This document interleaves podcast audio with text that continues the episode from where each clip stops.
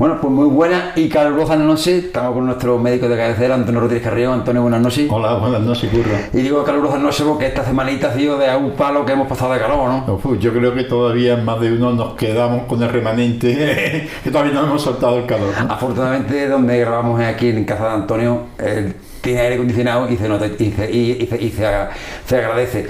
Hablando del calor, eh, ¿qué consejos darías tú para las olas de calor que, que- que se ha pasado y las que pueden venir? que pueden venir. Eh, sobre todo lo principal es prevenir. Y prevenir y sobre todo en ciertas personas. Ciertas personas que son más vulnerables, que son más sensibles que puedan tener algún problema, como son las personas mayores de 65 años, las personas con enfermedades crónicas y los niños. Sobre todo los niños menores de un año, hay que tener mucho cuidado si quiere pues hablamos de por qué, porque estas personas. Sobre todo, pero lo que creo que sobre todo es que está bien hidratado, ¿no? Sí, bueno, Aunque eso, vean- eso- eso aun- son las medidas ya Eso para eso te decir, las medidas. Sí, bueno, muchos pueden decir, bueno, ¿y por qué las personas mayores, eh, porque tienen pocas defensas? No, aquí no estamos hablando de COVID que dice que tienen pocos anticuerpos, los anticuerpos son las defensas, aquí hay otro tipo de defensa, y es que eh, cuando una persona es madura, como tú o yo, en fin, estamos en una cierta edad eh, en plenitud, pues entonces ante un calor sudamos y desprendemos calor. Igual que cuando un búcaro, un botijo, esa agüita transpira, se evapora y se enfría el agua. El frigorífico, ¿no? Pues eh, las personas igual sudamos y al evaporarse el calor, pues nos enfriamos. Las refriegas de alcohol, de agua con alcohol, frías, ¿sí? para el alcohol, eh, y dice, mira, tiene frío, no sale agua con alcohol. ¿Por qué? Porque el alcohol, se evapora muy rápido y se enfría la piel. Pues nosotros sudamos, pero ya conforme van pasando los años, nuestro cuerpo no funciona igual. Y entonces, ¿qué ocurre? Que el sistema regulador del calor no funciona bien y entonces las personas mayores sudan poco. Y lo mismo otra de las cosas, tienen poca sed. Nosotros cuando perdemos agua, con el sudor, orinando, nos da sed. Pero las personas mayores, ese, ese mecanismo también lo tienen un poquito ya Más oxidado, entre comillas. Entonces tienen poca sed. Eh, estas personas no sudan o sudan menos. Y entonces, ¿qué ocurre? Que con este calor, por la temperatura del cuerpo va subiendo. Es como un invernadero. Va subiendo, va subiendo. Y llega un momento que tienen los problemas de, de los golpes de calor, de la enfermedad por calor. Y los niños pequeñitos, lo- que to- ellos son inmaduros. Ellos no que se les haya agotado la Eh, reserva. Es madurado. que todavía están madurando, entonces los niños pequeñitos, menores de un año, menores de dos años, igual. Eh, además, los niños chiquititos tienen mucha superficie. Es decir, cuando los pequeñitos que son, sin embargo, son redonditos, tienen, y entonces tienen muchos sitios por donde pueden perder, pueden perder también calor. Bueno, pueden perder y que absorben calor, es decir, pueden perderlo o absorberlo, ¿no? Pero ellos sobre todo que niños chiquititos muchas veces sudan un poco y no pierden calor. Y las personas que están trabajando o que tienen que trabajar no tienen más necesidad que trabajar mm, bajo el sol, Al aire ahora, a la calle, como, como se... Esta mañana aquí en Ubrique están arreglando, bueno, yo supongo que en todos los pueblos, ¿no? La calle, ¿no? Igual, que- siempre, ¿por qué- siempre elecciones ¿por qué- en la calle. por qué eso hay diferentes El tipo que sea, la elección del tipo que se arregla la calle, no sé por qué. Yo no sé por qué los políticos cada vez que hay elecciones tú vienes dicen que es lo más ocurrido, arregla la calle. y carretera y quitar los bases, ¿no? Lo, ahora eh, en las calles que son de alquitrán hay pueblos que son de piedra y demás, pero algunas son las calles, las carreteras me refiero, ¿no? De la calzada y el alquitrán desprende como es negro y además aquí es, es más bien es aceitoso, pues desprende un calor, aunque ya ya tiempo estará puesto. Y entonces yo he visto esta mañana eh, personas, con, en fin, arreglando aceras, arreglando calles, digo, los pobres, y lo he visto, ya digo, en pleno calor, ¿eh? Te lo Así comento que- porque eh, la semana pasada, eh, mm, donde tenemos nosotros, eh, tenemos dos, dos sedes, una en Morno y otra, otra en Arco, eh, justo enfrente de la de Morno había gente trabajando, arreglando, arreglando calles, y a una de las que están trabajando allí le dio un golpe de calor, tuvo que venir una ambulancia porque le había dado un golpe de calor de allí de- de- de- del calor ¿eh? Es que el calor que, que soporta. Se concentra. que, que- que soporta, aunque sea joven, eh, cuando están. No, era joven, ¿eh? Sí, sí, que ahora están expuestos al calor. Dice, bueno, pero un joven suda, no es como las personas mayores, ni es como los bebés. No, bueno, bueno, pero es que una persona joven expuesta al sol y no le da tiempo a sudar todo lo que necesita para enfriarse. Y entonces llega un momento en que como no se enfría, se le va acumulando el calor y el problema es que se acumula calor en todo el cuerpo, pero sobre todo en una parte más sensible que el, que el cerebro, donde están eh, las neuronas, y entonces pues eh, se produce el golpe de calor, llega, un- llega a tener un fallo cardíaco, eh, re- cardiorrespiratorio, bueno, empieza con convulsiones, con, con temperatura mayor, pero eso es rápido, ¿eh? En 10 o 15 minutos, sí, estando más o menos bien como tú y yo ahora, En el momento, eso empieza a subir la temperatura, tú le pones, bueno, toca, está ardiendo, y una cosa, la piel seca. Porque ya, dice, bueno, pero si está haciendo calor, estará sudando la piel seca, porque es que ya le falla. Si hace tanto calor que le falla el mecanismo de, perder sudor, de, fabricar sudor, y entonces no se enfría. Y sube la temperatura como un invernadero, se le llega a 40, 41 grados, y eso afecta al cerebro, ya, y el cerebro, que es donde se regula todo el cuerpo, ya tiene un fallo cardiorrespiratorio, empieza con convulsiones, con fiebre, y bueno, primero a lo mejor empieza con mareillo o algo así, y ese es el golpe de calor.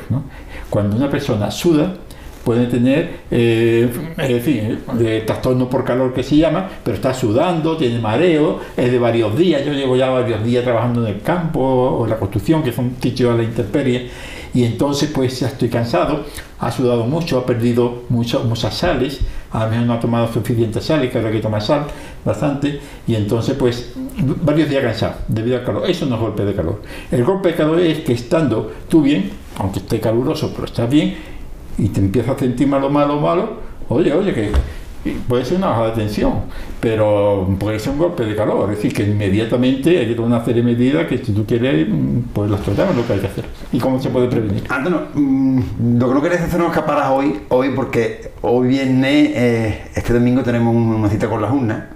Ah.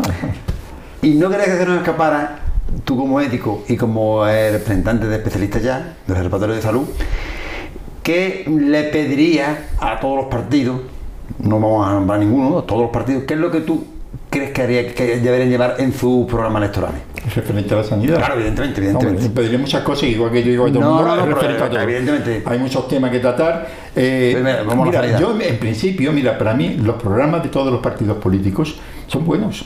Igual, pero no solamente el programa electoral, sino el programa de tu ideología en general, ¿no? Hay algunos que a lo mejor tú no estás de acuerdo con ciertos temas, pero en general nadie va a poner nada malo para la población. El problema es que lo cumplan, o que realmente, no solamente que lo cumplan, sino que tenga intención de cumplirlo, pero fielmente. Y si usted no lo cumple, usted eh, deja el paso a otro, de su mismo partido o de otro. A lo mejor usted cree de buena voluntad que lo puede hacer bien. Oye, dice, mira, hay que todo el mundo hace algo por la sociedad en general, ¿eh? en general. Unos son entrenadores de fútbol de niños chicos que no cobran, pero en su tiempo libre les gusta educar. Otros van a una ONG para recoger alimentos. Es decir, que hay muchas formas de colaborar. Y otro en la política. Dice, mira, el dinero que pagan los ciudadanos eh, yo creo que se podría invertir en educación, en salud de esta manera, comprando esto, lo otro, haciendo. Y esto tiene buena intención. Lo que pasa es que a veces te desborda. Te desborda y dices, oye, mm, yo hasta aquí me parece que me he pasado.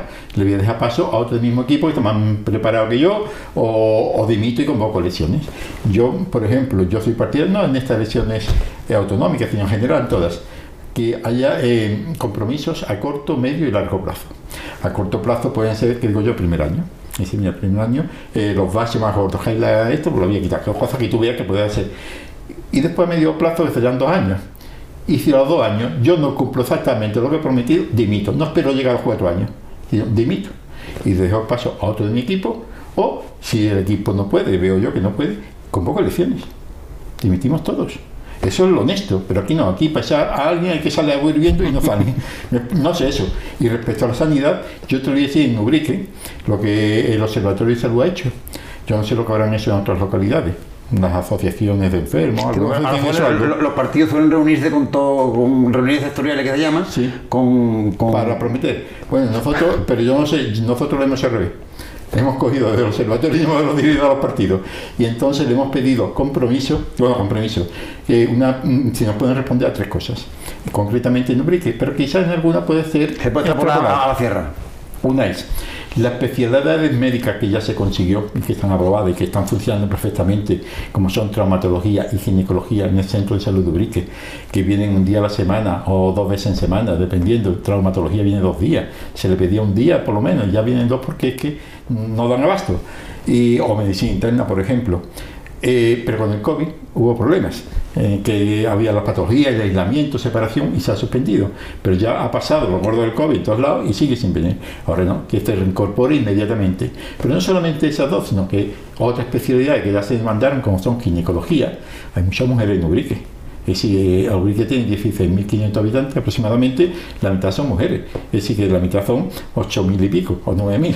Es decir, que en otras localidades hay más o hay menos, pero aquí Aquí vienen ginecólogos privados, a pasar consultas privadas. Aquí vienen reumatólogos, aquí vienen oculistas privados, aquí vienen cardiólogos privados, pero tienes que pagar. Si no tienes dinero, Claro. entonces que hay población suficiente. Si la mayoría de las personas están en la ciudad social, que ya cotizan o han cotizado y van a sacar dinero, no puede venir un día a la semana, o, dos veces a semana, o cada 15 días, lo mismo más o menos, que, que la misma frecuencia que viene a privado. Porque gente hay, en vez de tener que desplazarse todos a, a, a Villamartín, por ejemplo, pues eh, eso es. ¿Qué compromiso tiene usted a, a cada partido con esto? Otra de las cosas es que diga, pues nosotros nos vamos a comprometer a que vengan ya a gestionarlo y a aumentarla eso. Otra de las peticiones que le hacemos, por ejemplo, es el Hospital Público de Villamartín, que actualmente no es público, es un hospital concertado privado, eh, pero concertado con la ciudad social, que lo puso el Partido Socialista Obrero Español hace ya, eh, que fue en el 96, es decir, que hace ya veintitantos años, eh, cerca de 30 ya. Y lo puso privado y lo ha mantenido. Hombre, coyunturalmente, porque haga falta, me parece bien. Aquí en Pekín, oye, pero debe ser público. Y si por cualquier circunstancia no puede ser público, por circunstancias económicas, usted lo explica, explíquelo claramente. Porque si está demandando hospitales públicos, como es que ha mantenido un hospital privado durante tiempo. Pero es que el Partido Popular, que es el que gobierna ahora, eh, cuando demandamos especialistas médicos y que fuera público fueron, por ejemplo, don Antonio Sanz, que es viceconsejero de presidencia en la Junta de Andalucía. De Ubrique. Eh, de Ubrique, además, eh, con su pancarta hospital público ya. Es decir, esto lo digo que... eh, pero es que el, el Partido Andalucista, Izquierda Unida, todos, aquí no se desmarca nadie. A la hora de prometer, todo el mundo lo promete y todo el mundo lucha por ello. Pues esta lucha que se materialice. De nada sirve, de nada sirve todo lo que tú digas y después no se lleva a la práctica.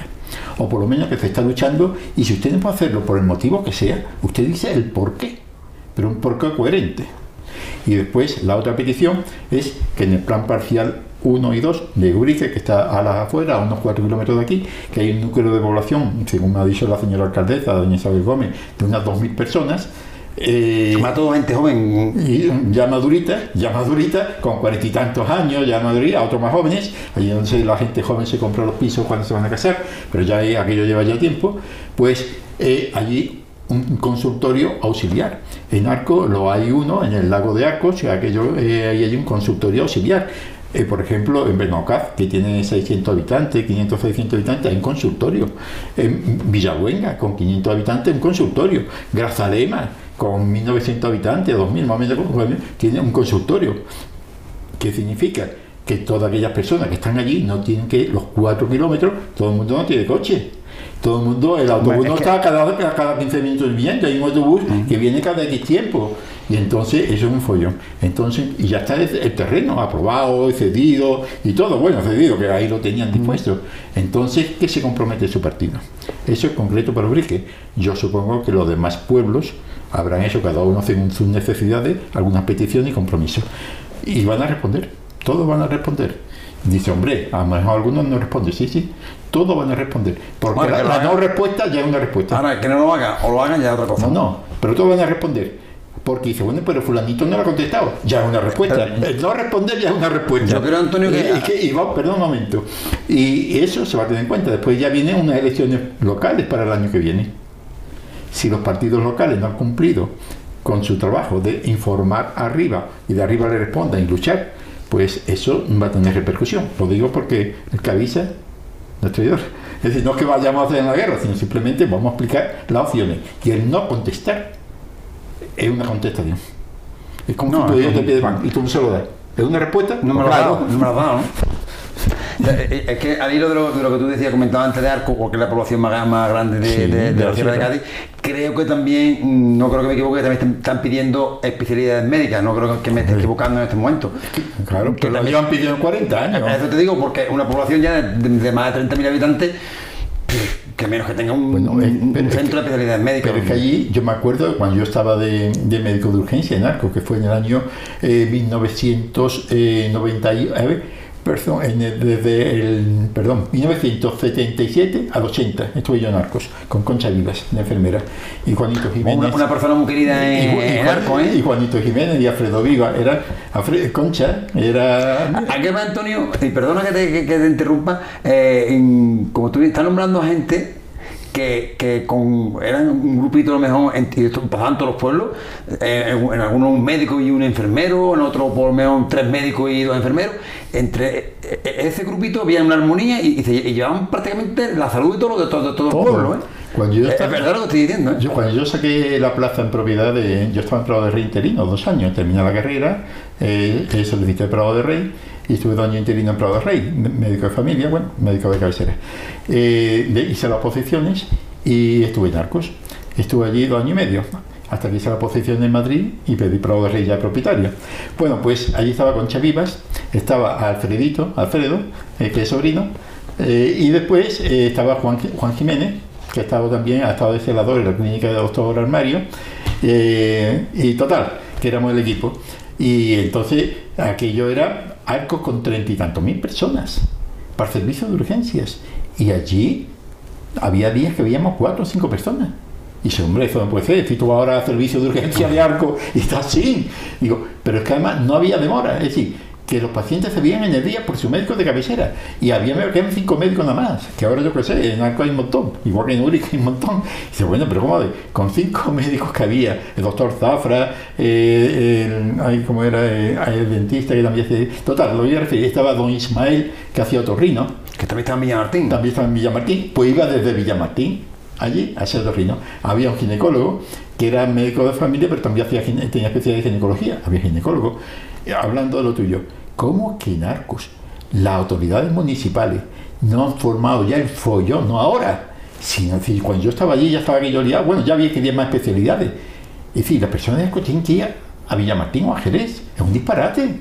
Es un disparate. Es decir, no es mejor que venga un especialista un día a la semana o cada 15 días, según la frecuencia, y vea todo lo que no necesita hospital. Hombre, cuando haya que operarte, o haya que hacerte eh, una exploración de un catéter o algo, pues sí, pero hay lo, mismo que hacen las consultas privadas, porque no pueden hacer en vez de consulta privada una consulta en cada X tiempo. Eso, por ejemplo, mi nuera, eh, que en fin, ya lo he entrevistado, que está en, en, ¿En Canarias? De Tenerife, es cardióloga y va desde el hospital, se desplaza, que son veintitantos kilómetros, allí a una comarca de la parte donde está todos los plátanos, la parte norte de, de Canarias, y para hacer cardiología, y hace, hace- hace ecografía, electros, controla, y cuando le hace una exploración, entonces cuando van al hospital. Pero se desplaza ella para evitar que 20, 30 o 40 personas diarias. Sí, claro.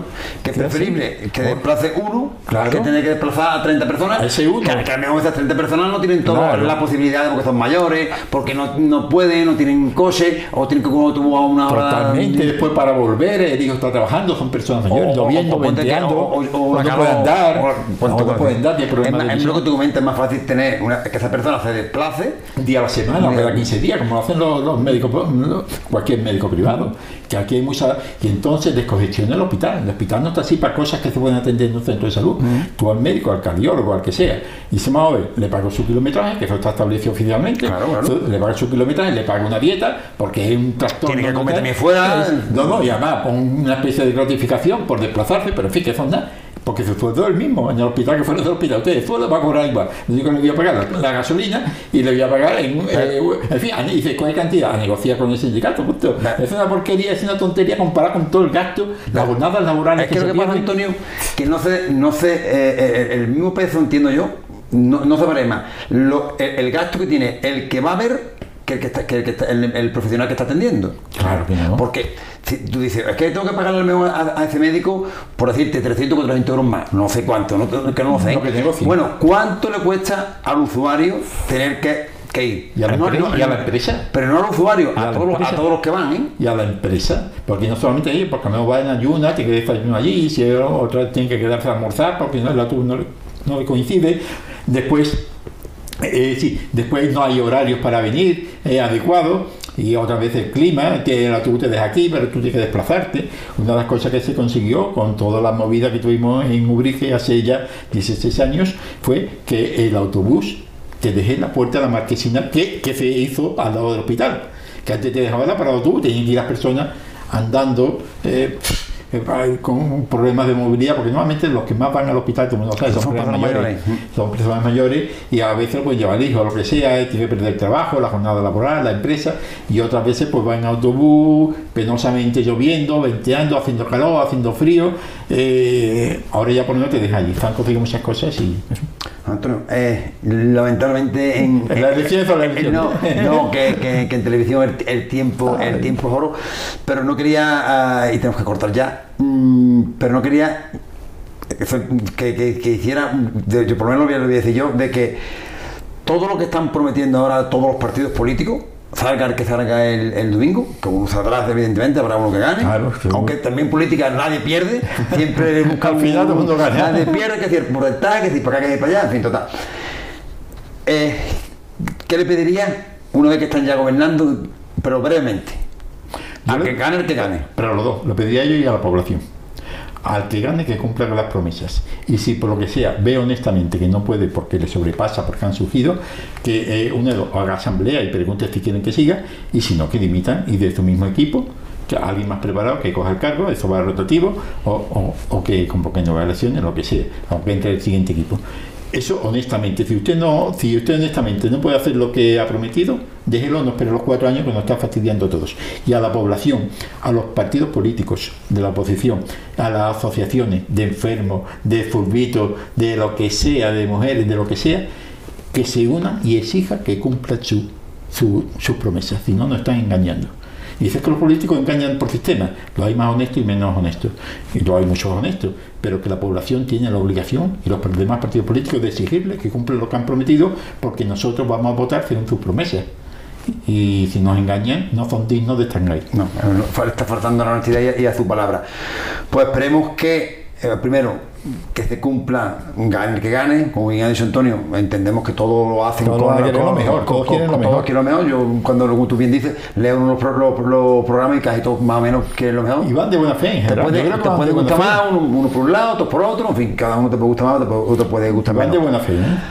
Pero que lo, que lo cumplan. Y, y sobre todo. Si no pueden cumplirlo, que se vayan. No, y además, lo que yo sí te entiendo, Antonio, que con la salud no se puede jugar. Oh, lo menos. Y, que, y, que, y que gestionen bien. Es decir, que no se dediquen a hacer pantomima de mucho inaugurar, muchas cosas, o de cosas que son superfluas. Vaya usted al grano, que es lo que necesita la población, y gestione. La obligación de un político es gestionar.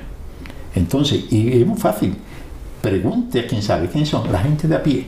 El trabajador que está a pie, Eh, está eh, eh, el administrativo, el celador, el enfermero, el médico. Solo, ¿Por qué? Porque dice, y los, y, los, y los directores, tú sabes que yo con los directores no me ando muy bien, en general. ¿Por qué? Porque los, los directores tienen que son apagafuegos, la gran mayoría. Tienen que quedar bien con los de arriba, porque si no de arriba te quita y te quita el sollo. Así. Entonces, Antonio más claro no puede decir. no sé si me explico, pero entonces la mayoría tiene un sollo. ¿Por qué? Porque dan comisión de servicios, si no tú tienes que ir a San Fernando y venir. No es que le paguen más, que también, porque tienen sus gratificaciones y sus cosas, entre que ganan más y le quitan su sollo. Usted va a tener que poner inyecciones, tiene que parir a las calles, tiene que curar culitos, heridas, y usted está muy bien en el despachito y de vez en cuando pasa en figurín, va usted y cura algo, para decir que hizo algo, o va usted y da un numerito. Pues, pero esos son paripés, eso los conocemos todo el mundo. Así que no, nadie nos engaña ya. A ciertas alturas nadie nos engaña. Pues bueno, Antonio, eh, lo dicho, que nos comemos el tiempo de- de- del programa. Muchas gracias por atendernos y esperemos que, que salga quien salga. El domingo, por lo menos en la salud y sobre todo la, salud y la educación, que creo que son lo, más importante que hay, y el trabajo, evidentemente, lo, lo cumple lo que están Y prometiendo. la próxima semana hablaremos de enfermedades. Hablaremos, vamos a decir, me quería decir, la próxima semana hablaremos del gobierno, como, como ¿no? También hablaremos de quién ha salido. Antonio, pues muchas gracias y nos vemos la semana que viene. Hasta la semana que viene. Muy buenas noches.